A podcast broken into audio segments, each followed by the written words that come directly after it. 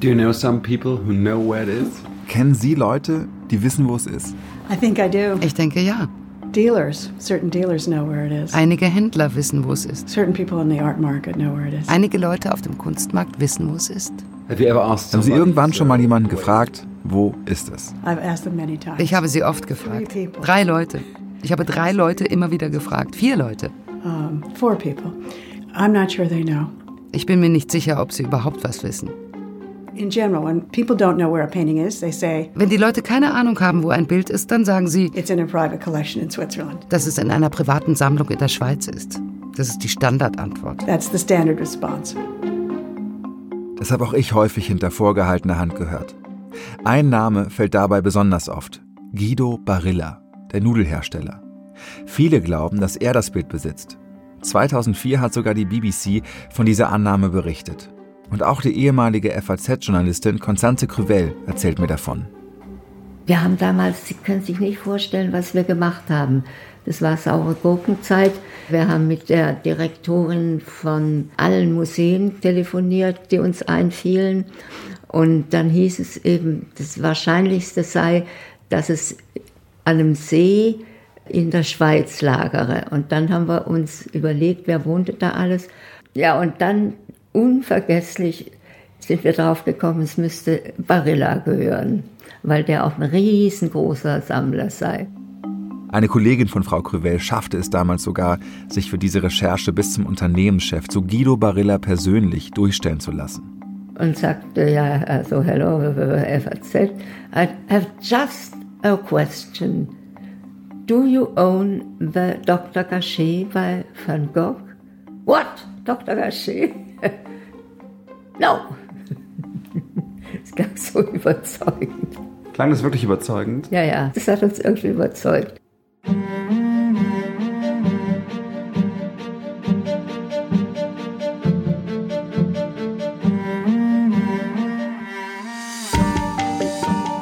Das hier ist Finding Van Gogh, die fünfte und finale Folge meiner Suche nach dem letzten Porträt von Vincent van Gogh, nach dem Bildnis des Dr. Gachet. Mein Name ist Johannes Nichelmann. Meine Recherchen begannen vor einigen Monaten im Depot beim Frankfurter Städelmuseum, vor dem mittlerweile leeren Bilderrahmen. Seit 1937 ist es nicht mehr im Städel. Für die große Van Gogh-Ausstellung im Herbst 2019 hat das Museum intensiv danach gesucht, aber ohne Erfolg. Stattdessen werden sie den leeren Rahmen an die Wand hängen, als Erinnerung an die atemberaubende Geschichte des Gachet. Sie umspannt 130 Jahre. Ich bin nach Frankreich, Großbritannien und in die USA gereist, um davon zu erzählen. Ich habe Menschen getroffen, die mir geschildert haben, wie sie das Gemälde durch ihr Leben begleitet hat. Bleibt die Frage, wo ist das Bild jetzt? Nach der Auktion bei Christie's 1990 hatte es ein superreicher Japaner gekauft und seitdem ist es verschwunden. Es gibt nur wenige Hinweise darauf, wo es sein könnte. Die Kunsthistorikerin Cynthia Saltzman wüsste auch gerne, wo es ist. Ähm. Das Frankfurter Museum hat versucht, es auszuleihen. And they know. Und Sie wissen, wo es ist? Nein, wissen Sie nicht. Aber Sie kennen Leute, die es wissen. Okay. See, that's it, right? Okay, das ist es also, oder? We know people who know. Wir kennen Leute, die es wissen. Fest steht, bei dem Japaner Saito ist das Gemälde nicht mehr. Der Unternehmer starb nur wenige Jahre nach dem Kauf seines Bildes. Was geschah mit Dr. Gachet in Japan nach der Auktion in New York? Der Journalist und Van Gogh-Experte Stefan Koldehoff hat dazu schon vor Jahren intensiv recherchiert. Danach ist das Bild dann in ein Lagerhaus gebracht worden, außerhalb von Tokio. Und dort durften nicht mal die Mitglieder der Familie von Saito hin, sondern angeblich war es nur Saito selbst, der sich das Bild dort angucken konnte. Ein Sohn hat sich mal erinnert, es gab eine einzige Gelegenheit, bei der sein Vater dieses Porträt dann wieder aus dem Lagerhaus äh, holen ließ. Er hätte ein Essen gegeben für wichtige Geschäftspartner in einem Restaurant. Da sei dieses Bild dann auch präsentiert worden, als Prestigeobjekt sozusagen. Und dann ging es aber auch zwei Jahre später schon los, dass das Unternehmen von Saito, der ja Papierindustrieller war, in wirtschaftliche Schieflagen geriet. Dass man herausfand, dass er einen Präfekten bestochen hatte, um eine Baugenehmigung für eine Golfanlage, die er lustigerweise dann auch noch Vincent genannt hatte, äh, zu bekommen. Er ist äh, verhaftet worden, wegen Bestechung angeklagt worden, zu einer Gefängnisstrafe verurteilt worden und hat dann ja irgendwann mal so im Scherz gesagt, äh, wenn ich sterbe, dann werde ich den Gachet mit ins Grab nehmen, mit mir zusammen einäschern lassen. Da war dann aber spätestens einige Wochen nach dem Tod 1996 von Saito klar, dass das einfach nur ein Joke gewesen ist.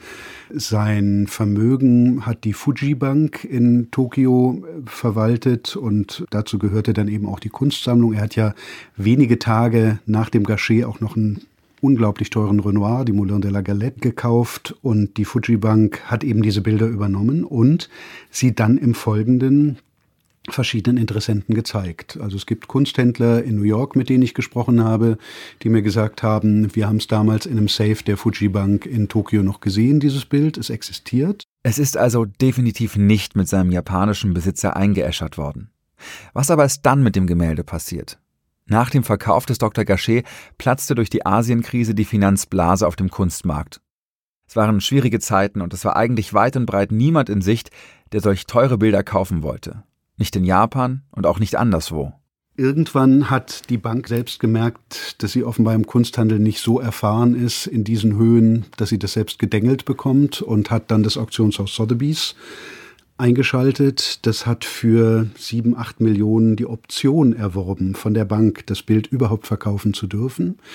Und viel, viel, viel, viel später kam dann raus, dass sie es an einen österreichischen Investmentbanker verkauft haben, Wolfgang Flöttl der äh, für die gewerkschaftseigene BAWAG Bank in Österreich gehandelt hat und äh, da als Investmentbanker offenbar sehr riskante sogenannte Karibik-Geschäfte gemacht hat. Das Ding ist schiefgegangen. Ähm, Flöttl musste sein privates Vermögen offenlegen, um damit dann für seine geschäftlich angerichteten Schäden einzustehen.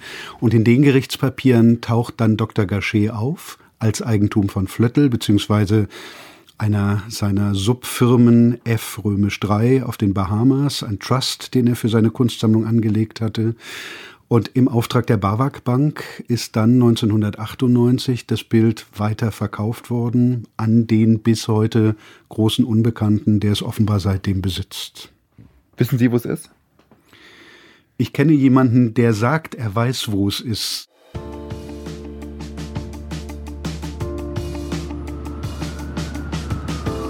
Ich habe selbst versucht, Kontakt zu Wolfgang Flöttl herzustellen, ohne Antwort. Stattdessen folge ich erstmal einem anderen Tipp und gehe zu jemandem, der bei dem Deal 1998 mitgemischt haben soll. Vielleicht kann ich über diesen Kontakt herausbekommen, wo das Gemälde ist. Madison Avenue, Ecke 72. Straße. Und die Galerie von David Nash ist noch 1, 2, 3, 4, 5, 6, 7, 7 oder 8 Blocks entfernt. David Nash ist Galerist in New York, einer der bekanntesten in den USA. In den 90ern, zur Zeit der Viertelgeschichte, hat er aber noch bei Sotheby's gearbeitet. Ich habe mich per E-Mail angekündigt und geschrieben, dass ich mehr über den Verbleib des Dr. Gachet wissen will. Hello, Mr. Nash. Nice to meet you. I'm Johannes Wichelmann. Have you ever met Siegfried Kramarski and Lola Kramarski? Haben Sie jemals Siegfried oder Lola Kramarski getroffen? Uh, Nein, ich kenne den Sohn, Werner Kramarski. Er ist heute aber sehr betagt. Ich glaube 92. Entschuldigung, eine Minute. Uh, hello there? Yes, sir. Yes. It's 35 million. Es sind 35 Millionen. Es wurde von Sotheby's auf 40 Millionen geschätzt. Ich denke, sie werden auch auf ein Angebot eingehen. Very good. Okay. Bye. Sorry, I'll turn this off. Entschuldigung, ich werde das ausschalten.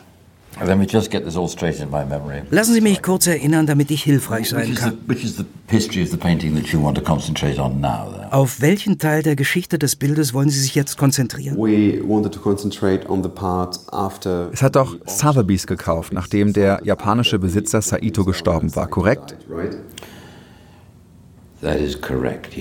Das stimmt, ja. Und Sie haben dann im Sommer 1996 Sotheby's verlassen. Also Und Saito starb im März 1996. Dafür war ich nicht verantwortlich. Nicht mein Fehler. yeah, true. Hopefully. Um, but aber sie haben womöglich geholfen, den Käufer zu finden, Wolfgang Flöttl, den österreichischen Investmentbanker. Wolfgang Flöttl, this Austrian investmentbanker. Yes. Yes. Is this true? Das stimmt, ja? Uh, well, I had left Sotheby's by then. So ich hatte damals Sotheby's schon verlassen. Flöttl war ein Kunde von mir, bei Sotheby's und auch danach. Ich habe Sotheby's bei der Transaktion nicht vertreten. Aber ich kannte Flöttl. Sehr gut sogar. So um 1991, 92 herum muss er angefangen haben, das große Geld zu machen. Ich erinnere mich nämlich sehr lebhaft daran, dass, als der Markt am Tiefpunkt angekommen war, jemand beschlossen hatte, eine Reihe sehr schöner impressionistischer Gemälde zu verkaufen. Darunter Degas Rennpferdeszene. Es erzielte einen sehr hohen Preis. Wir waren alle erstaunt. Wer ist das da draußen? Wer bezahlt das? Japaner kaufen gerade nichts. Wer also soll es sonst sein? Es stellte sich heraus, dass es Wolfgang Flöttl war. Das war das erste Bild, das er für seine Sammlung kaufte. Ich glaube, er war von 1991 an bis ungefähr 1998 am Kunstmarkt aktiv. Kaufte er denn, weil er Kunstliebhaber war, oder war es eine Art Investition?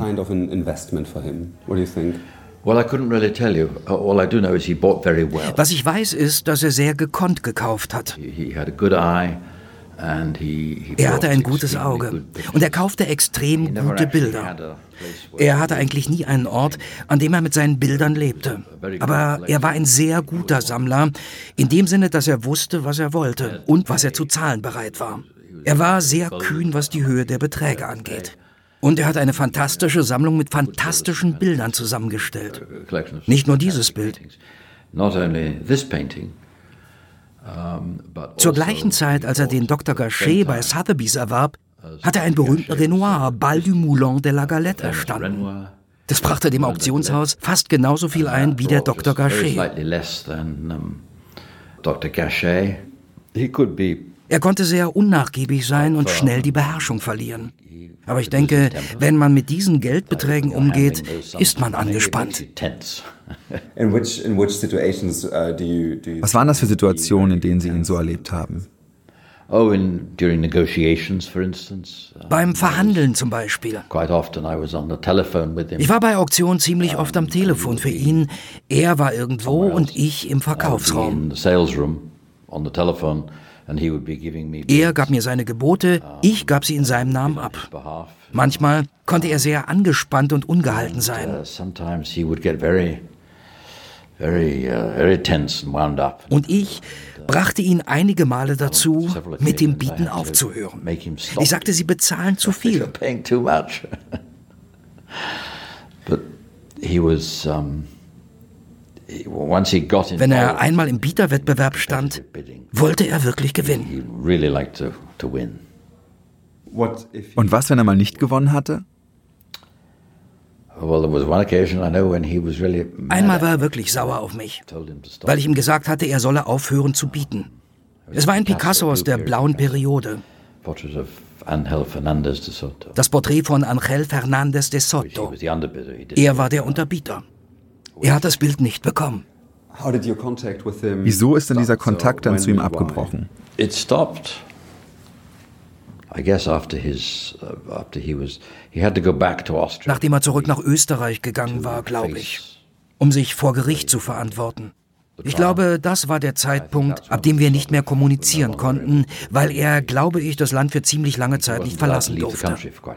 Aber ich sah ihn danach ein paar Mal, als er zurückkehrte. Er machte keine Geschäfte mehr. Flöttl musste alle seine Bilder verkaufen. Ich habe vergessen, in welchem Jahr das war, aber es muss um 1998 gewesen sein. 1998 or something like that. Er hatte einen großen Kredit von Sotheby's. Also hat Sotheby's auch den größten Teil des Verkaufs erledigt. Ein paar Bilder habe ich veräußert. Aber Sotheby's kümmerte sich um den Wiederverkauf dieses Gemäldes. And my understanding is that they sold it to a Meines Wissens haben sie es an einen italienischen Sammler verkauft, der zu diesem Zeitpunkt bereits vier oder fünf weitere wichtige Van Gogh-Gemälde besaß und in der Schweiz lebt. Who already owns four or five other major Van Gogh paintings and who is living in Switzerland. Okay. Is and also Auch the, das Gachet-Bild? Gachet painting.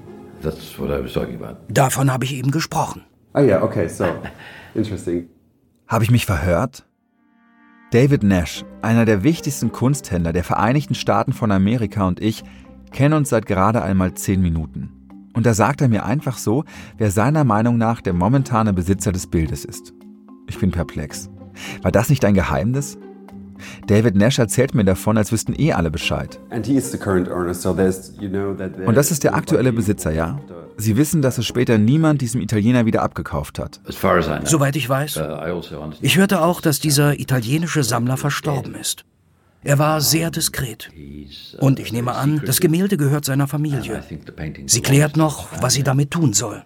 While the family is sorting out what to do with it. Wenn Nashs Version mit dem Familiendisput wirklich wahr ist, dann kann das Gemälde nicht bei der Familie Barilla sein. Guido Barilla, der Besitzer und Kunstsammler, lebt noch. Aber wo ist es dann? Do you think Glauben Sie denn, dass wir das Bild irgendwann wiedersehen werden? Zwangsläufig. Ich schätze die Chance jetzt höher ein als zu der Zeit, als es in Saitos Besitz war. yes, I think it will emerge. Ja, ich denke, das Gemälde wird wieder auftauchen.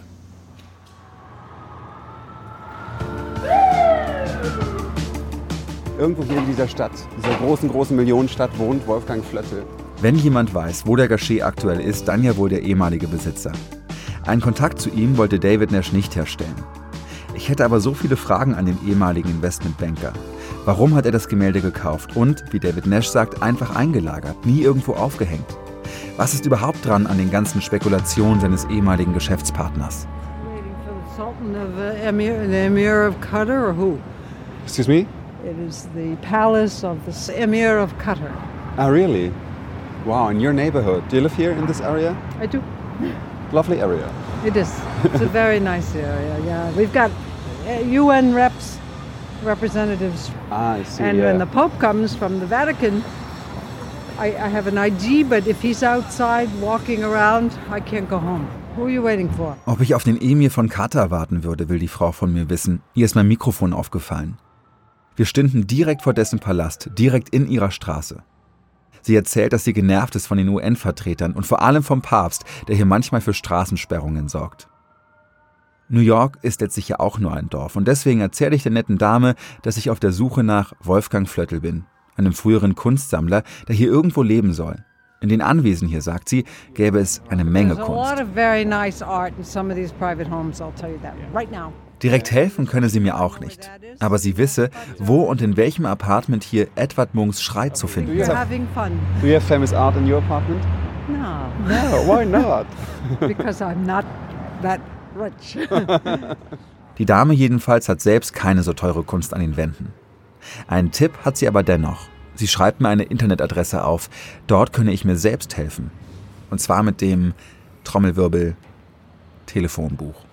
Und das ist ein überraschend guter Tipp. Ich finde seine Adresse tatsächlich und schreibe ihm einen Brief. Erkläre, dass ich ihm ein paar Fragen zu seiner Zeit mit Dr. Gachet stellen will. Ich warte auf eine Antwort. In der Zwischenzeit will ich verstehen, wie das geht, in Kunst zu investieren. Und frage den Kunstmarktexperten Stefan Kolderhoff.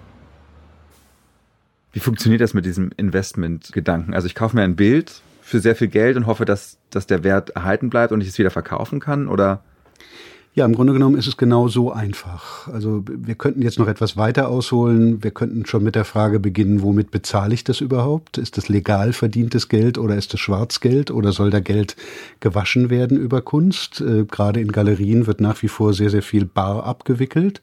Und dem Kunsthändler ist es dann, es gibt inzwischen Geldwäschegesetze, die da bestimmte Riegel vorschieben, aber im Prinzip ist es dem Kunsthändler in der Galerie vollkommen egal, äh, ob das Geld über ein Konto oder bar kommt. Ich habe auf der Kunstmesse gehört, dass da eines der teuersten Bilder dort, ein liegender Akt von Renoir, über WhatsApp gekauft worden ist. Also man hatte sich das Bild vorher mal angeguckt, man hatte sich Papiere schicken lassen und dann kam wirklich Tag vor der Eröffnung der Messe per WhatsApp die Nachricht, ja, wir kaufen es und alles andere wird dann per Handschlag geregelt. Also der Kunsthändler weiß, ich muss es nicht mehr anbieten, ich werde von diesem Kunden mein Geld bekommen und dann ist es in Ordnung. Es ist archaisch. Es sind im Grunde genommen Zustände wie im 19. Jahrhundert. Das Lustige ist ja, dass der Kunstmarkt nach wie vor behauptet, es gäbe ein Kunstmarkt immanentes Geschäftsgeheimnis, das aber nirgendwo festgelegt ist. Es kein Gesetz, das irgendwie sagen würde, äh, wenn eine Ermittlungsbehörde fragt, wo war denn der Dr. Gachet vorher oder wohin haben sie ihn denn verkauft, dass das da nicht geschehen dürfte oder sogar müsste. Auch da spielt man mit, mit uralten Regeln und Behauptungen, äh, die einfach Teil dieses Geschäfts sind. Warum glauben Sie, wollen Leute wie Viertel verheimlichen, dass sie das Bild besitzen? Das kam ja, glaube ich, erst raus, als er das Verfahren in Österreich hatte. I don't know. Um, ich weiß nicht. Eines der großartigsten Gemälde, die er gekauft hat, war ein Picasso namens Le Rêve, der Traum. Und er hat ihn bei Christie's gekauft und um 2001, 2002 wurde Flöttel dann zum Verkäufer. Er gab mir das Bild zum Verkauf. He gave that painting to me to sell. Ich war selbstständig und nicht bei Sotheby's. Ich habe es an einen Casinobesitzer namens Steve Wynn veräußert. Uh, das Bild wurde von Flöttel in einem Lager in der Schweiz aufbewahrt. Kurz vor dem Verkauf schickte er mir das Bild, sodass Wynn es sich ansehen konnte. When we als wir es aus der Kiste nahmen, war es das erste Mal seit sechs Jahren, dass das Bild herausgeholt wurde. Uh, seit Flöttel es gekauft und in die Schweiz geschickt hatte, war es in derselben Kiste geblieben. Also vermute ich, dass er es nicht als etwas verstand, das man sich an die Wand hängt, sondern als Sicherheit für ein Darlehen oder ein Vermögenswert, den er schützen wollte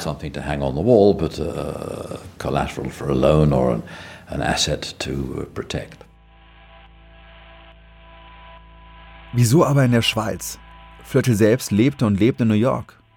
Ich will verstehen, was es mit diesen Lagerhäusern auf sich hat und weiß, dass es sich nicht nur einfach um gewöhnliche Lagerhäuser handelt, sondern um sogenannte Zollfreilager. Es gibt massive Kritik an ihnen. Es heißt, dort gäbe es Geldwäsche, dort könnten Werke problemlos versteckt werden, denn die Behörden seien zu schwach, um anständig zu kontrollieren. Die Betreiber sagen, alles Quatsch. Die Kunst müsse gemeldet werden und der Zoll könne jederzeit kontrollieren. Eine Debatte, die äußerst emotional geführt wird. Ich habe mit Kritikern und Kunsthändlern, Anwälten und Mietern von Räumen in Zollfreilagern gesprochen. Der Schweizer Kunsthistoriker Gottfried Böhm fand am Ende einer langen Recherche die Worte, die es vielleicht am ehesten treffen. Das ist so aufregend wie ein Banktresor. Nämlich gar nicht. Das ist sowas Langweiliges, ein Banktresor. Das, ist, das sind Sarkophage, das sind, das sind Leichenhäuser. Da liegen die und warten auf die Ewigkeit. Das heißt also, Dr. Gachet, wenn er da wirklich liegt, ähm, dann wäre dann ja quasi gerade in diesem Augenblick tot sind alle Bilder, sind auch immer tot. Das, das, die ganze Emphase von Lebendigkeit, die ich ja teile, hat zur Rückseite, dass Bilder immer auch Dinge sind, sterblich und liegen da in der Kiste. Ich muss daran denken, wie ich in Frankreich am Grab von Van Gogh stand, über das Menschen aus der ganzen Welt ihre Asche streuen lassen. Und ich muss an den Japaner Saito denken, der damit gedroht hat, das Bildnis des Dr. Gachet mit ins Grab zu nehmen. Er hat das als Scherz gemeint. Und heute? Seit Jahrzehnten liegt das Gemälde, wenn auch nicht unter der Erde, möglicherweise einfach irgendwo in einer Kiste. Ein Unterschied macht das eigentlich gar nicht. Vielleicht ist das Bildnis des Dr. Gachet genauso wie sein Künstler tatsächlich beides gleichzeitig, tot und lebendig. Beide am Leben gehalten durch Mythen und durch wahre Geschichten, die manchmal genauso unglaublich sind. What do you think would uh, Dr. Gachet bring these days if the uh, Wenn diese Familie das Bild heute verkaufen wollen würde, was würden die dafür kriegen? Um, David Nash denkt eine ganze Weile nach. Er kalkuliert und kalkuliert.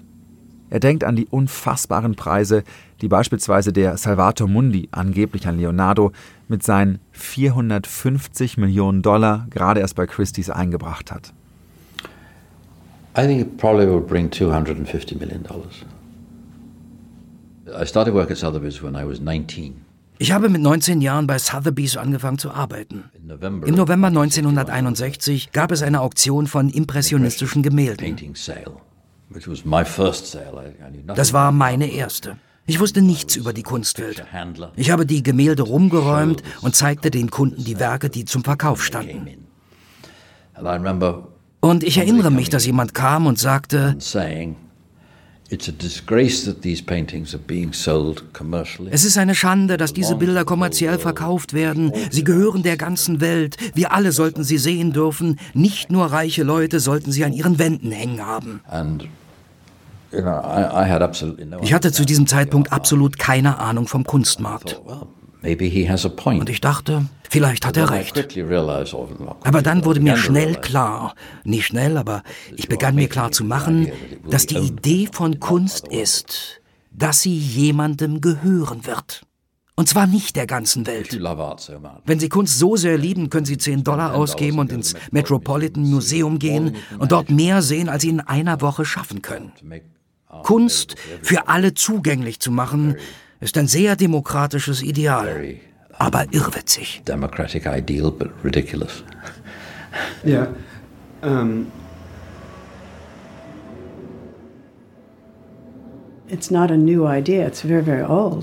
Die Idee ist ja nicht neu. Es ist schon lange so, dass Meisterwerke in gewisser Weise allen gehören.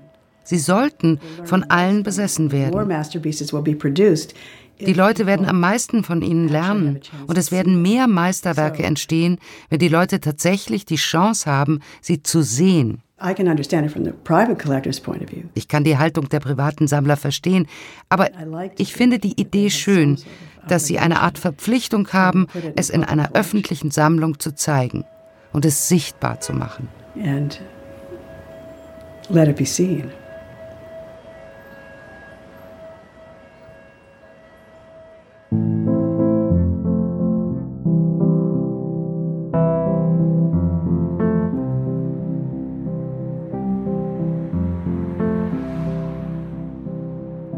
Wochen später.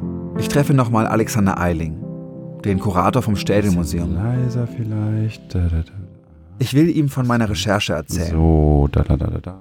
Von den Treffen in Frankreich, in Großbritannien, in den USA. Und während ich teste, ob mein Aufnahmegerät richtig eingestellt ist, stelle ich eine Frage, auf die ich eigentlich schon lange keine ernsthafte Antwort mehr erwarte. Haben Sie denn den Gachet gefunden seit unserem letzten Treffen? Ja. Wirklich? Ja. Wo ist er denn? In der Schweiz. Wirklich? Haben Sie das Ergebnis, ist jetzt wirklich safe, dass es in der Schweiz ist? Ja. Und Sie wissen auch, wo in der Schweiz? Ja. Sie wissen es jetzt wirklich? Ich weiß es. Ah. Und wo ist er? Das darf ich nicht sagen. Stimmt es, was Nash gesagt hat dann? Ja, ist richtig. Ist aber nicht Barilla. In der Schweiz. Und haben Sie mit den Leuten gesprochen? Das ist wirklich, sind sehr diskret, sie wollen das gar nicht. Ja. Und wie kam das, dass Sie das erfahren haben? Ein Kollege hat es mir gesagt. Da sind mehrere Sachen in der Sammlung. Und ähm, einige Kollegen haben schon auch nach anderen Werken gesucht und dann hat sich mittlerweile ergeben, wo es sein kann oder wo es ist, ja. Ah ja. Und es ist auch so ein, mit dem Familiendisput stimmt alles, dass die gerade ja. so nicht wissen. Ja, ja, stimmt alles. Wow. Passt alles zusammen am Ende. Und ist, Das ist das Ergebnis.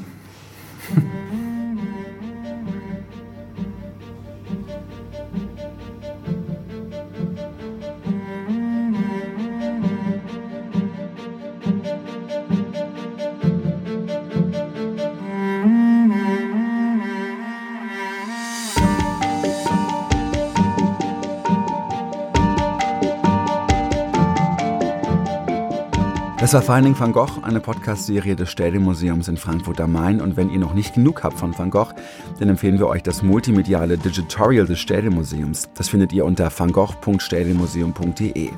Dort erfahrt ihr vor allem noch mehr darüber, wie Van Gogh Anfang des 20. Jahrhunderts in Deutschland bekannt wurde und wie sehr er Künstlerinnen und Künstler der Moderne beeinflusst hat. Und wenn euch Finding Van Gogh gefallen hat, dann helft uns dabei, dass auch andere davon erfahren und empfehlt uns gerne weiter. Auch euren Freunden, die kein Deutsch sprechen, denn diesen Podcast gibt es auch komplett auf Englisch. Finding Van Gogh ist ein Podcast des Frankfurter Städelmuseums. Jakob Schmidt und ich sind die Autoren und Produzenten von Finding Van Gogh. Die Idee für diesen Podcast kommt von Sarah Omar. Die Projektsteuerung lag bei Sarah Omar und wurde von Pamela Rode begleitet. Konzeption und Redaktion Sarah Omar zusammen mit Anna Huber. Alexander Eiling, Iris Schmeißer und Chantal Eschenfelder haben durch ihre wissenschaftliche Expertise die Redaktion inhaltlich maßgeblich unterstützt. Es sprachen Jenny Schilly, Marietta Schwarz, Annette Jaspun, Thomas Stecher, Stefan Bergel, Sean Lawton und Peter Becker sowie Benjamin Yates und Jakob Schmidt. Übersetzungen Anna Borrero, Raphael Wüstner und Benjamin Yates. Wir danken unseren Interviewpartnerinnen und Partnern, besonders Cynthia Salzman, die in ihrem Buch Das Bildnis des Dr. Gachet von 1998 auf Deutsch erschienen im Inselverlag erstmals die Geschichte des Gemäldes aufgearbeitet hat und viel Zeit mit uns in New York verbrachte, um über diese Geschichte zu sprechen. Sehr herzlich danken wir Inka Drögemöller, außerdem den Kuratoren Alexander Eiling und Felix Krämer, die mit der Ausstellung Making van Gogh den Anlass für diesen Podcast geschaffen haben. Darüber hinaus danken wir neben Alexander Eiling in der Reihenfolge ihres Auftritts Stefan Koldehoff, Christopher Birch, Anna Huber, Iris Schmeißer, Maike Hoffmann, Dominik Janssens, Martin Sonnabend, Andreas Hansert, Konstanze Krüvel, Ewald Radke, Gottfried Böhm, Dirk Boll, Giovanna Bettazzoni und David Nash. Ein großer Dank geht außerdem auch an eine Reihe von Personen, die uns mit ihrer Expertise, ihren Gedanken, ihrer Tatkraft unterstützt haben. Wer genau diese Personen sind, steht auf unserer Podcast-Website und in den Show Notes. Finding van Gogh ist eine Produktion aus dem Jahr 2019.